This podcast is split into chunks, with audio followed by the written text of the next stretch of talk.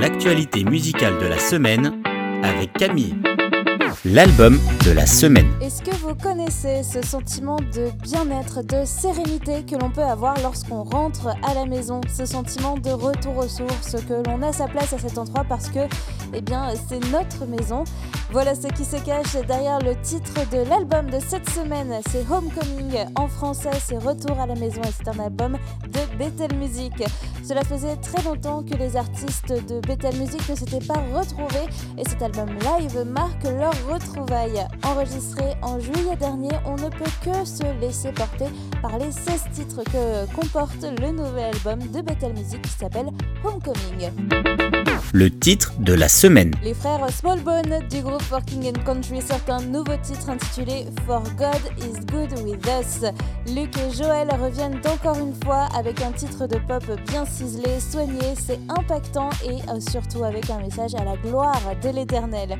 Quel réconfort quand même de savoir qu'il est à nos côtés à tout moment, dans nos petites routines quotidiennes, mais aussi tout au long de notre vie, partout où nous sommes, que ce soit à la maison, au travail, à la ville, à la campagne, etc. etc. Pas besoin d'aller plus loin, Dieu est avec nous tout le temps, partout. For God is with us est forcément notre titre de la semaine à écouter, évidemment sans modération. Le coup de cœur de la semaine. On a besoin de messages positifs cette semaine et Riley Clemens nous rappelle qu'il en existe un avec son dernier titre For the Good. C'est la première nouveauté qu'elle sort depuis la sortie de son dernier album Godsend.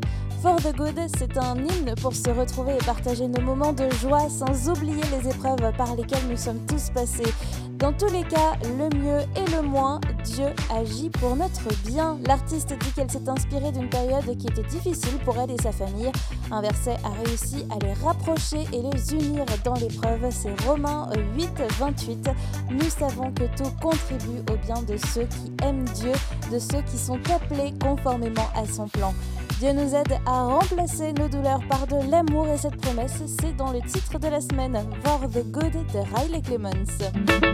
La découverte de la semaine. Et mes oreilles se sont dirigées vers le groupe River Valley Ages cette semaine. C'est un groupe de jeunes artistes issus d'une église de Minneapolis qui ont pour ambition d'inspirer la prochaine génération de créatifs chrétiens. Ils viennent de sortir leur premier single intitulé Honest. Et honnête, bah, c'est-à-dire c'est d'abord être honnête avec soi-même. Est-ce qu'on fait sa petite vie dans son coin en se demandant ce qui nous manque pour combler le vide que l'on peut ressentir?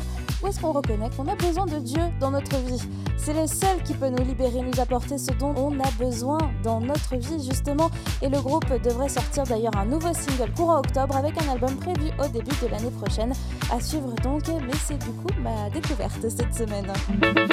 L'info de la semaine. Plus fort ensemble, c'est la devise des prochains Dove Awards, les euh, victoires de la musique chrétienne aux États-Unis. La cérémonie aura lieu le 22 octobre prochain et les deux présentateurs de la soirée viennent d'être annoncés. Il s'agit donc de Nathalie Grant qui avait euh, présenté cette remise de prix pour la première fois en 2010 et elle partagera la scène avec un petit nouveau. C'est Jonathan McReynolds dont le titre Moving On a remporté le Grammy de la chanson chrétienne cette année. Les deux sont d'ailleurs nominés pour cette 52e édition dans deux catégories chacun.